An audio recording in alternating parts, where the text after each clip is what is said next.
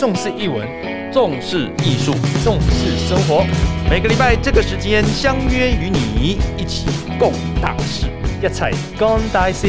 与你分享时光。大家好，我们是春和剧团的 Podcast。那我是春和剧团的执行长郎祖明。嗨，大家好，我是春和剧团的企划曾文健 Anderson。啊，安德森又到了每个礼拜的这个时间哦。是，每一次呢，我都是在补充一下，我们都是啊、希望邀请到很多不一样的领域的人，然后跟艺术相关的，呃，跟生活相关的，或者是跟人物相关的哈，各式各样的不同的艺文的生活，跟大家来分享哦。欢迎大家准时啊、每个礼拜五会有新的一集出现哈。那安德森，请问一下你的高中生活，国高中的时候，请问你是一个好学生还是坏学生？我说实在话，我半好半坏哎。我国中的时候是乖学生，我到高一到高三，我是一个坏学生。嗯哼，就是翘课啊，或者是早上睡不醒，然后叫我妈妈帮我打去学校请假啊，嗯，或者是呃到下午啊，就是因为在香港中午的时间点，我们就可以出去吃饭，所以变成这个时间点，我就可以背着背包然后离开，然后回家睡觉，然后我下午就不上课了。哦，，对，因为要大考，那时候那时候要考大学考。你会跟人家那个打架啊，干嘛的？哦，打架是国二的事情哎，但那个时候都是我被打，不是我打人家。哎、哎 看得出来。对好，好，我们今天呢就要邀请到一位蛮特别的人哦，就是他其实在，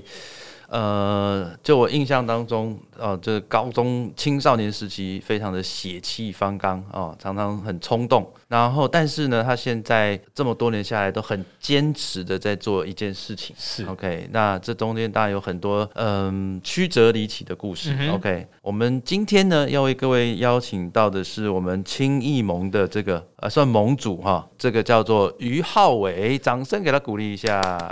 Hello 大家好，我是于浩文，哎，今年三十九岁，然后呃，那个是在青一盟里面当负责人，呃，轻艺盟，OK，是青春的青，艺术的艺，盟呢不是那个萌萌哒的萌啊，是联盟的盟你。干嘛走音啊？哎，因为现在很流行 萌萌哒，萌萌哒啊，啊，轻艺盟。那请问一下，青艺盟到底在干嘛？呃，青艺盟是台湾一个比较特别的剧团，因为我们在接触的对象啊，服务的对象都是青少年为主的。然后我们做其实青少年的艺术教育，然后也做艺术陪伴，然后这几年也开始在做艺术培力，这样是一个台湾应该比较少有的青少年的专业的剧团。嗯，青少年专业的剧团哦。那你请问一下，嗯对你来说，青少年的定义是几岁到几岁？呃，青少年的定义啊，其实如果用法律来定义的话，可能就是从十二哦，然后到十八岁以前哦，因为那个我们刑法的规定哈、是十八岁就成年哦，但是你如果要投票的话，你要等到二十岁你才能够去投票哦。但是用民法来看青少年的年纪的话，其实他十六岁的时候，如果你有收入，嗯你就要缴税哦。但是从心理学的年龄来看待青少年的话，其实从十四岁哦一直到二十四岁这个阶段哦，都是还在成长阶段。对，所以其实青少年，我觉得他不同的角度或不同领域来界定这样子的族群，其实有蛮蛮多的范围啦。那我觉得，其实，在成长过程当中，可能还在探索自己，在寻找自己，他都可以算是青少年在成长的一个部分。这样，是。那你们在呃青少年戏剧这部分，那你们通常嗯会服务的，或者是说你们呃比较多的会是在什么样的年纪？就是你们现在目前在做这个青少年艺术教育这个部分。嗯我们其实从大概两千零一年开始，然后在主要接触的对象都是一开始都是呃那个高中跟高职的戏剧社的学生跟同学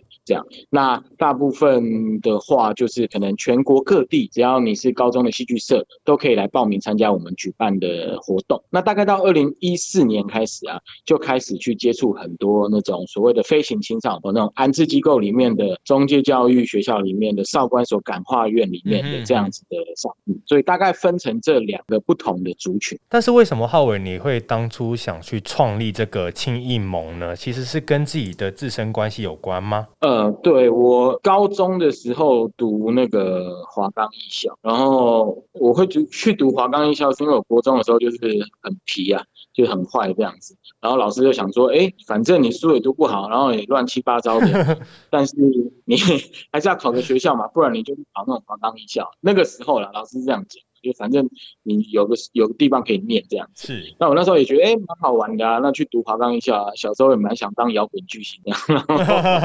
然后就去读了华冈艺校。啊，读华冈艺校的时候也是一样，就是那个脾气也是很差，所以常常去跟人家。反正就是乱七八糟，就对。后来也操信不及格，被学校退学。那我退学之后，呃，被我那个时候的把我考进去华冈艺校的老师，然后带到他的剧团里面去工作。然后做了大概四五年之后，老师他就想说，那个剧团因为不好经营啊，赔很多钱，所以想要把剧团收掉。那我那时候想说，哎，我在你这边做蛮久的，那你。把我那个剧团收掉，我就失业啦。那我那时候其实也没想太多，想说那不然，反正我这边做那么久，不然我就自己来成立一个。大概从二零零六年，就是老师的剧团结束之后，我就成立了青影，然后就接手老师他在办的那个青少年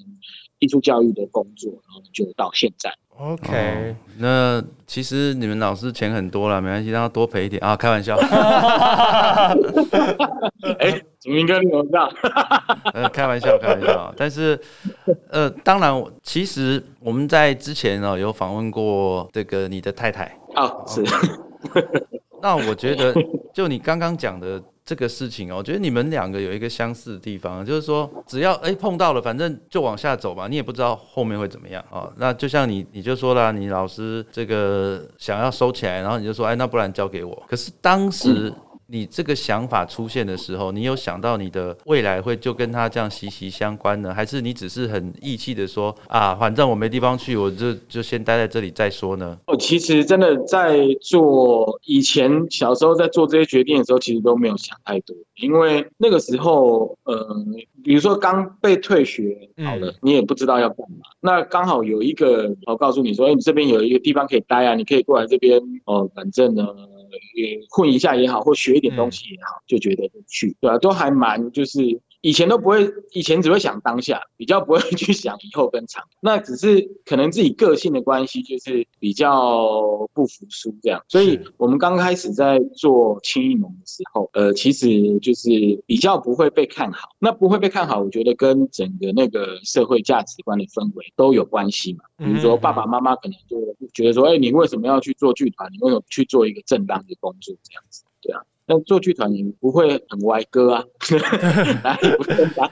哎，但是我知道浩伟，其实你在办这个青艺盟的之后，就是有自己再去举办那个叫花样年华全国青少年戏剧节，也是想说帮助在国内的一些青少年，就对于戏剧这一块，就是有更大的发展。在这十八年来的坚持的原因是什么吗？就是为了其实是希望可以借这个活动是给这些孩子是有什么启发，还是？呃，一个戏剧的媒介吗？还是一个目标？我其实说真的，最像刚才前面讲，一开始做的时候其实没有想太多，就只是觉得哎好玩啊。然后因为以前也只会就是跟着老师在剧场里面工作嘛，所以可能就只会做这样事情。但是其实呃，当自己成立青衣盟，然后花样接下来自己办之后，就会发现一个事情，就是说，哎，这演戏这件事对很多的嗯，可能比较少接触剧场人来说，可能就是不管他觉得他是好玩。然后还是说，就是呃，不是一个很主流的一件，不管在教育里面吼，或者是在经济状况里面、经济状态发展里面，它都不是一个非常主的行为。对，可是你我们自己在做的时候，就会看到，哎，很多高中生哦，他们在这个呃花样，在在就是在剧场里面哦，你会看到，其实很多很多人都会去觉得说，年轻人很草莓族啊，吼，还是呃等等之类。但你会发现，他们接触了戏剧之后，有了一个目标之后，他们其实是很可以的去把。比如说这样子的挑战能够去完成，那我就发现，就是其实，在年轻人的成长过程当中啊，很需要对他很需要一个媒介去引导他们，引导他们去自我探索、自我觉察，找到自己，对啊。那我觉得剧场它是一个很好的借，对，所以做下来之后就会发现，哎，这个东西，哎呦，想不到对年轻人的影响这么大，然后也才就是这样做那么久。那会不会有一些很难搞的青少年在里面？之后进来之后才发现。很多啊，很多很多东西很难搞啊。举个例子，比如说以前呃花样，它就是让高中生演戏哈，基本上都让他们自己去创作，然后那就有很多不同的作品啊。有的有的人有的学生他们就是会想要挑战一下，就是那种尺度或者是他们的想法，所以就曾经有学生他们想要在台上呃全裸啊，或者是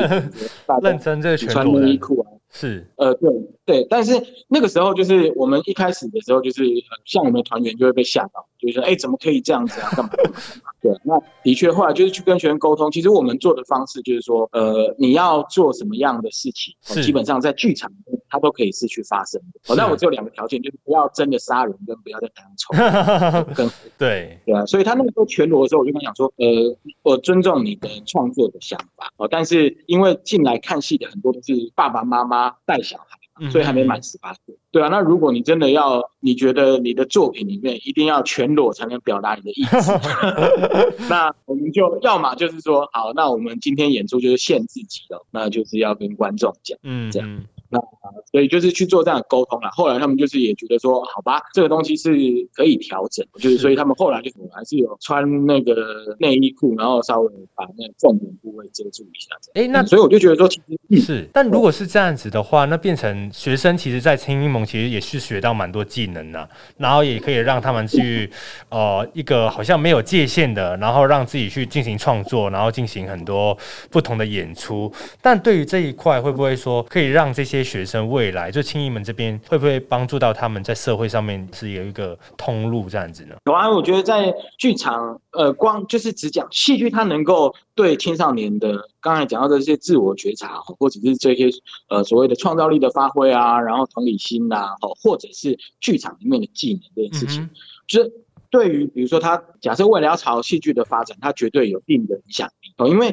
在台湾其实比较少，早年啦，近年来蛮多那种表演艺术，是，但是呃，早期其实你如果想要接触剧场哦，或接触表演艺术，你除了去考那种专科学校之外，基本上比较少有机会可以接触到这件事。嗯哼，那这些高中生他们来参加青盟办这个花样戏剧节之后，他其实在里面，他我们做的事情虽然是带他们去做演出，但是在演出的过程当中，里面所有幕前幕后的工作，表演导演啊，编剧啊。然后幕后的灯光、音效、舞台、服装、化妆哦，甚至是呃行政工作、写计划书，我们都会举办课程，然后免费让这些同学来上课。所以他其实学到这些东西之后，呃，如果未来他要朝剧场发展，那他在剧场里面的工作，他就有一个基础的技能。但是我觉得在这里面，其实可以得到的东西都是你以后出去了，哦，反而其实参加花样的小孩子啊，他们出去之后，我都鼓励他们不要做剧场工作，太辛苦了。这样，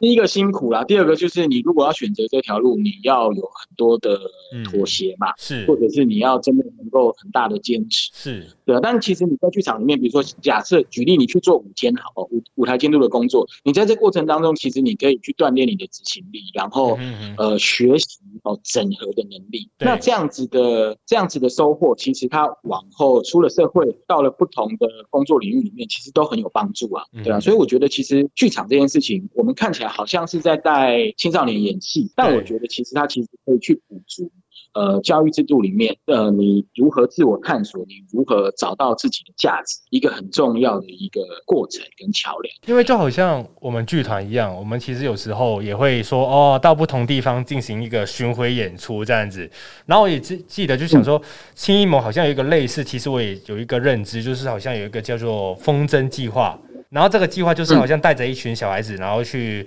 呃，在做一个艺术的环岛。那做这个带着孩子去环岛，其实对于这些孩子，其实会不会有什么改变？呃，风筝计划哦，它跟花样比较特别的地方，就是刚刚有讲说，轻艺盟它就是有那个一般的青少年跟所谓的这种特殊境遇青少年，就是这种高官或飞行青少。然后我们我二零一四年的时候，就是有在想，就是说呃，因为我以前也是因为接触剧场，然后所以可以有一些不一样。不然我爸以前就说我这种人不是坐牢就死掉了。然后我就在想说，哎，那戏剧可以改变我，那我是不是也可以去？讲跟我可能很像的小孩子，所以那个时候我们二零一四年第一次发起的一个想法就是说，我们去跟安置机构做。安置机构就是呃这种呃可能比如如说他呃犯了一些犯法的行为、偏差的行为，或者是比如说家庭环境比较不能给他一个完整的支持系统嗯哦，所以他们就可能会被社会局啊，或者是被法务部啊哦这样子的地方，然后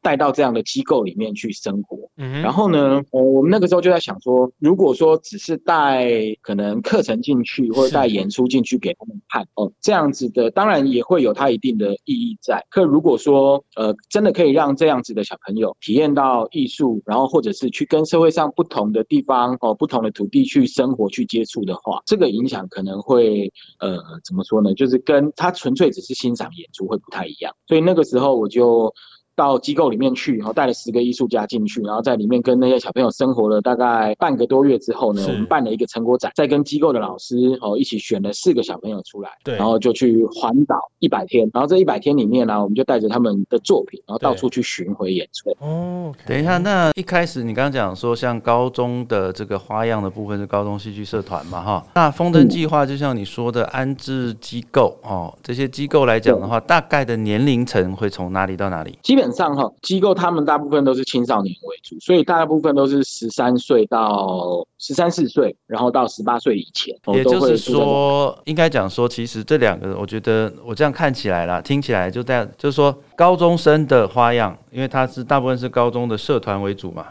对吧？嗯那风筝计划的安置机构来讲，它 年龄层跨越的比较大，它可能就按照我们一般的说法，大概就是国高中生都有。对对对，那他在这个我讲说你在教育啦，或者是在带领的过程当中，我们都知道，其实呃不同的年纪啊、会有不同的一些想法跟做法。那当你在做这个混搭这件事情的时候，比方说国生、国中跟高中生大家混在一起啊，同样都是安置机构的孩子，那在你在跟这个以前跟高中生单纯跟高中生来讲的话，你觉得最大的差别是什么？最大的差别就是，哎，我讲直接一点啊，有的听得懂人话，有的听不懂人话。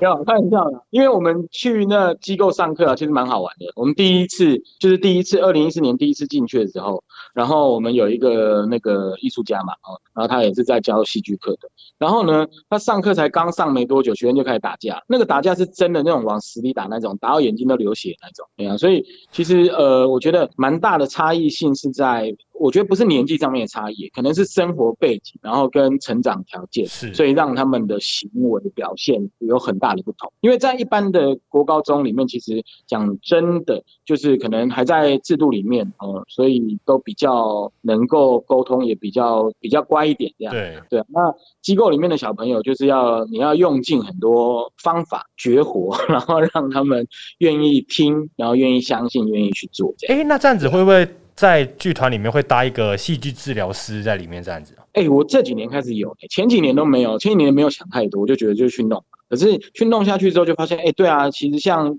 戏剧它有很多应用的方式啊，也有戏剧的疗愈啊、心理剧啊等等之类这样子。所以这几年其实我们都开始跟很多的呃有这样戏剧疗愈证照的伙伴合作。那我自己也开始，比如说去跟一些心理师接触啊，做互动啊，然后看一些类似呃比较多这样子的知识，对啊，了解一下戏剧它的应用对于青少年人格在发展的时候可以有什么样的帮助，这样。好，那个在这边补充一下哦，那个我我想我们因为是一个公开的节目嘛哈，哎，我们叫做戏剧的疗愈哈，嗯。啊对对，那因为治疗是专业名词，哎，所以我们在台湾不太用治疗这两个哦，字。真的？吗？哎，对对对，是用疗愈的，只有医生有医师执照的人才能够讲治疗。治疗。OK，所以呢，像我们这种艺术，它如果没有办法有某些执照的时候，当然我们像这些所谓艺术疗愈的这些专业的老师们，他们都有一些国外的证照。是。那这些证照呢，不一定台湾的卫生署啊会承认等等，所以我们通常会用疗愈这两个字。嗯哼，哦，对不起，我们的安德森是香港人，他不懂事，嘿，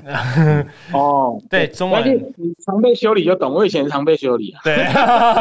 OK，有病就成我良医。们对。对，那呃，我其实，在之前跟浩伟认识啊，然后我们在，尤其在谈到这个风筝计划，你说二零一四年嘛，对不对？哈？所以到今年是已经有今年二零二一嘛哈，所以大概六七年的时七年时间了，有七年的时间。然后，当然，我想所有的教育的目的都是希望对这个人有所改变啊。那当然，我想浩伟这个地方呢，他也出了几本书啊，上面都有提到这些风筝计划的这些孩子们。我觉得其实很多，因为像这几年，嗯，浩伟他在使用所谓的生命故事的概念，在带这些孩子做一些创作啊。你可不可以跟大家分享一下你觉得比较特别的故事？我觉得其实。呃，每一个小孩子的故事，哈，他们真的都是很特别，而且真的，你听到他们每一个人的际遇啊，真的会觉得，就是说，哇哦，天哪，就是会有这样子的情况情节发生在他们身上。所以，其实每一个小孩子的故事都呃很感动，然后而且是会很惊讶的。但我觉得最让我自己觉得特别的事情是，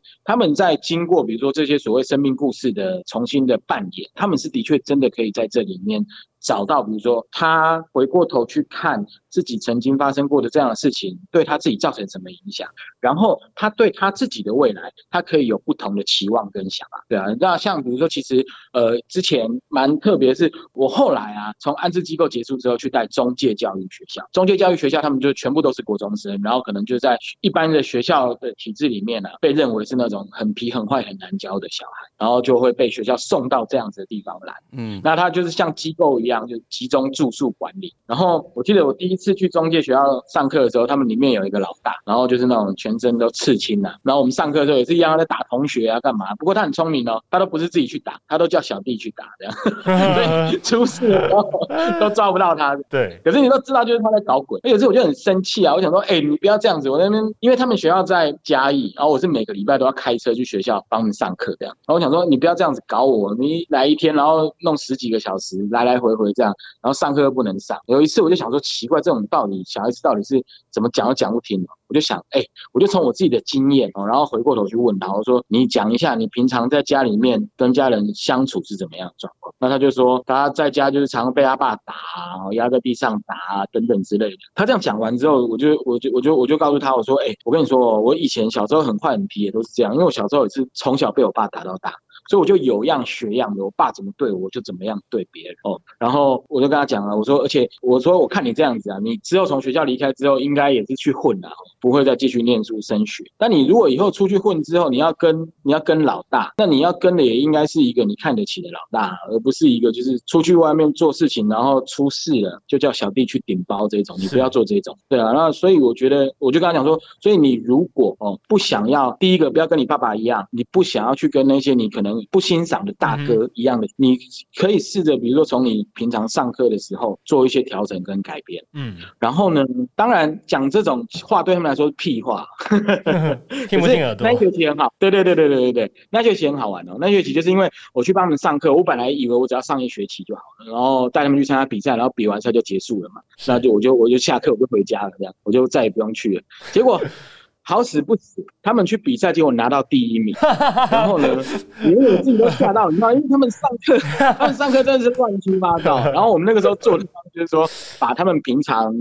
可能长大的过程，对，变成生命故事来做演出嘛。那但虽然说演的没有办法像其他可能科班的小孩子这么专业，但其实他们很投入，所以很真诚，那也蛮感动评审。然后拿了第一名之后呢，我就想说，哎，那就很好啊，哦，大家都有一个完美的 ending 这样。结果那个学校办庆功宴那一天，我刚才讲那个老大，他要跑来找我，他跟我讲，哎，老师，我在干嘛？他说你跟我讲的话哦，我会听的这样。我说那很好啊，那很好啊。他说，所以我以后哦不会再用拳头去跟人家处理事情这样子哦，他会尽量的。去就是换另外一种方式，用说的，然后不要动手。然后呢，他也跟我讲说，以后毕业之后哈，他也不会去混黑道。哦，对，我说那你要干嘛？他说他也不会读书，但是他就是去做工这样子，去出去工作这样。我说哦，那很棒啊，很好啊，哦，那这样很很很很开心啊，圆满完美，这一学期结束了。然后他后来又在跟我讲说，他又在问我一个问题，说：“哎，老师，我在干嘛？”他说：“那你下学期还会不会再过来教我们？”这样，我想说：“哇靠，被骗了，可恶！”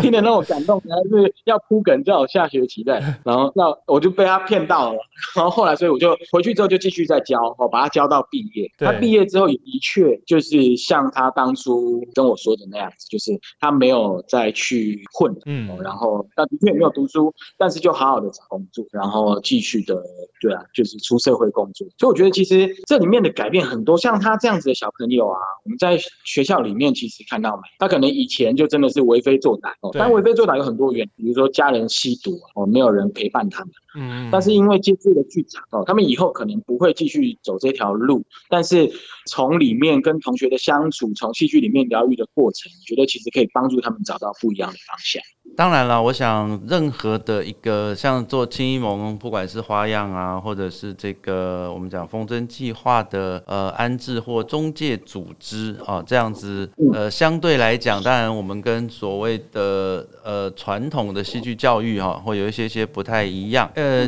你们的钱从哪里来啊？哇，你很直接哇，超级直接。对，因为你我举例来举例来说，你说高中生办比赛，你也不可能跟他收什么，对不对？报名费，好不好？又不是路跑，对不对？路跑一个一次那个报名1500费啊多少钱？对对，那。当然，我想这一定会是一个团队，呃，二十一年来哈，也就是为什么那个好奇老师当年会觉得亏很多，然后就觉得好像心灰意冷哈。可是你接下来之后也是这么多年的这样坚持下来，那我想经费上面一定会是一个很大的负担。未来的十年、二十年哈，然后不，我我想当然你不止在在钱上面了哈，去年这个身体上面也出了一些状况，对所以，有点像是这个总是要有一个未来的计划。我想最后的几分钟呢，也请你跟大家分享一下，就是说你希望大家怎么样的来支持这样子的一个计划，那你也希望怎么样做一个传承跟接班的一个想象。嗯，我其实我之前哈，就真的因为做这些事情，讲真的就是你在祖明哥做，祖明哥前辈，祖明哥知道，就是 这种我们不是很主流的这种团队哦，所以你常常去申请补助的时候，不一定很有机会可以通过，对啊。那我以前真的最惨的时候是户头只有一块钱，然后呃没有钱就去借钱，呃我不是借钱来花，我就借钱来办，就继续办这些活动。然后之前最多欠到两百多，然后后来就是也就是因为到一直去教课啊，一直去上课，然后赚钱，然后把钱还掉，然后继续做。那去年也是因为在带这些中辍生的小朋友，然后可能花太多心力，然后就是上课上到一半，然后那个脑袋就发炎，然后住院住十几天。对，然后的确也在住院的时候也在想，就是说我们这样子的事情它很重要，因为我所谓重要意思就是说，其实你看很多其他的国家，他们在国民的教育里面，就有推动这样子的艺术的课程或者是戏剧教育的课程。那重点不是要让这些小孩子变成以后都要出来当明星或者是走艺术界，而是能够给他一个透过艺术去做一个全人的发展。对啊，所以我们其实在想的事情就是说，当然经费的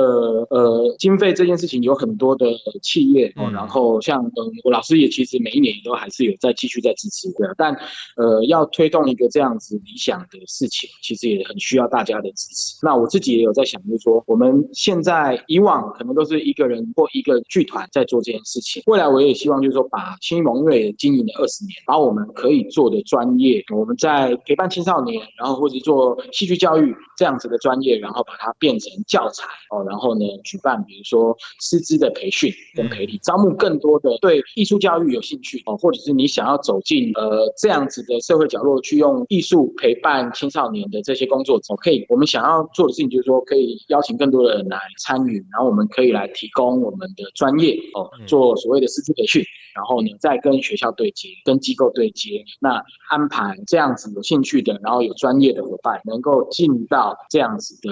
不同的学校里面去，用艺术陪伴这些小朋友长大，这个是我们下一个阶段比较希望这样做。哦，好的，那呃，简单讲一下，最后最后哈，我还是呼吁，就是说，大家就如果对于这些青少年青少年的东西，如果有一些呃兴趣的话呢，啊，也可以这个跟青艺盟这地方做联系哦。那他们有他们的一个呃捐款的一个管道，然后呢，呃，也希望呃大家多多的支持哦，这么坚持下去的这个青艺盟跟浩伟。最后一个问题，你们一年经费大概多少？我们一年，哎，这个比较特别，因为其像去年我生病之前，我们一年的营运大概要一千多万。嗯嗯，然后因为今年遇到疫情，然后加上我生病，我也不想要就是做太多的事情，嗯所以我们今年大概呃营运的规模希望可以在一千万左右这样。但因为那个疫情活动取消，然后所以就很多很多本来可以去做的演出或教学都取消。对啊，那但我们哎对，主明哥有打一个小广告，我们现在有在做一个事情，就是我们有做公益捐赠。嗯虽然我们那个没有疫苗，但是我们有心灵的疫苗。因 为我们今年哈、跟台南大学哦他们的那个剧场剧场学系，然后合作出了一个青艺盟的教案，哦就是风筝计划里面，然后还有把我们的演出做成数位教材，然后我们会提供一千份哦给所有你在国中、高中，然后或者是安置机构、矫正学校、哦中介教育学校里面的表演艺术的老师哦，如果你有需要这样的教材的话，呃，我们都可以免费提供给大家。对，啊，这个教材就是呃我的赞助伙伴，然后大家一起来支持，然后让我可以出版这样，所以免费来送给大家的。OK，如果需要这个呃教材的话，尤其是我们现在九年一贯哦，有些表演艺术老师啊、呃因为你有教师资格哈、但是可能你不是表演艺术专业的，然后你可以来哎来免费的索取这个教材，青艺盟啊，电话就在啊你看不到的地方，好，大家自己上网去查。我们脸书了，啊，对对，青艺盟的脸书，青是青天白日的青，艺是艺术的艺，盟是盟是联盟的盟，啊联盟的盟。对，好，再次谢谢浩伟，谢谢谢谢浩伟。感伟。谢，拜拜。好哎，，我们最后要做个 ending，对，重视译文，重视艺术，重视生活，每个礼拜这个时间相约与你一起共大事，一起共大事。与你分享时光，拜拜。拜拜